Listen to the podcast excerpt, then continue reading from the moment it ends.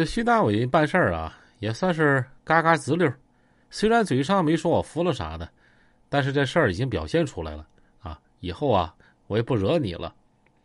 小仙一瞅徐大伟，他也知道徐大伟这回是真害怕了，也没故意刁难他。一举杯，那行，大伟，这酒呢，贤哥喝了，咱们这朋友也算交下了啊！以后有啥事儿呢，大家互相通个气儿。李强在边上也端起酒杯了。三个人一饮而尽。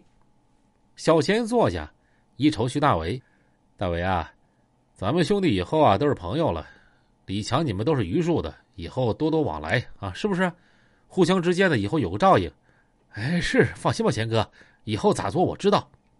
那行，大伟，你们兄弟先喝着，我那头还有事儿，我就先走了啊。”说着，孙世贤拿起个杯子晃了一圈：“各位榆树的兄弟们，以后有啥事儿啊？”去长春找我啊！千万不要跟我客气。这帮色会也纷纷站起来和小贤举杯，小贤一口把酒干了。一瞅李强，一扭头，带着李强方骗子、二老徐，还有海波啊，就走了。这徐大伟也没多留，因为这场面多少有点尴尬。孙世贤也不可能在这儿喝太长时间，这事摆完，到此就算拉倒了。孙世贤、李强他们走出饭店，到了车跟前儿。孙世贤把一百万的兜子往李强怀里一塞：“强子，这钱你拿着。”“不是贤哥，这钱我不能要，你干哈呢？”“让你拿着就拿着呗，这钱啊，你好好利用啊。你搁榆树好好混着。你说你啊，一天天我也服了你了。你多收几个兄弟是不是？你说你手底下那几个兄弟就那么几个，光靠耍横不是常事儿啊？”李强嘿嘿一笑：“嘿，贤哥，你还不知道我吗？我不是没钱吗？”这回不是有了吗，强子，拿到这钱啊，多交朋友。你在社会上混，那黑的白的你都得应付。你像这次，如果白道多少有点关系，那也不至于受那么大罪呀。啊，还有啊，强子，你整点硬件要想混啊，你得有排场。如果这钱不够啊，你再跟我说啊。你最起码得给自己整几套像样的叶子，是不是啊？你这一天天穿的邋里邋遢的，哪像个大哥样啊？有时间到长春我那儿，再取几把五莲子儿。你那不是没收了吗？啥时候这玩意儿得用啊？啊，没事儿，看啥买卖好，多往自己手里划拉点钱，别一天天找娘们耍钱啥的，不干正事儿。贤哥，我都听你的，你看你就是骂我，我也乐意听。哎，我说强子，我咋说你好呢？行了，不多说了，我先回长春了啊。就这么的，孙志贤一溜烟走了。李强站在这儿，手里拿着沉甸甸的一百万，那相当感动了。他知道孙世贤啊是真心对他好啊，这也是孙世贤独到的大哥哲学，为人处事相当到位，也是让这么多人一直怀念他的原因。你真正的大哥，他不在乎钱，在乎的是兄弟。处兄弟呀，都用真心去交，又有几个大哥？能像他这么去做呢？好了，各位听友，咱们这个故事啊，今天啊就告一段落了。咱们接下来啊继续聊其他的故事。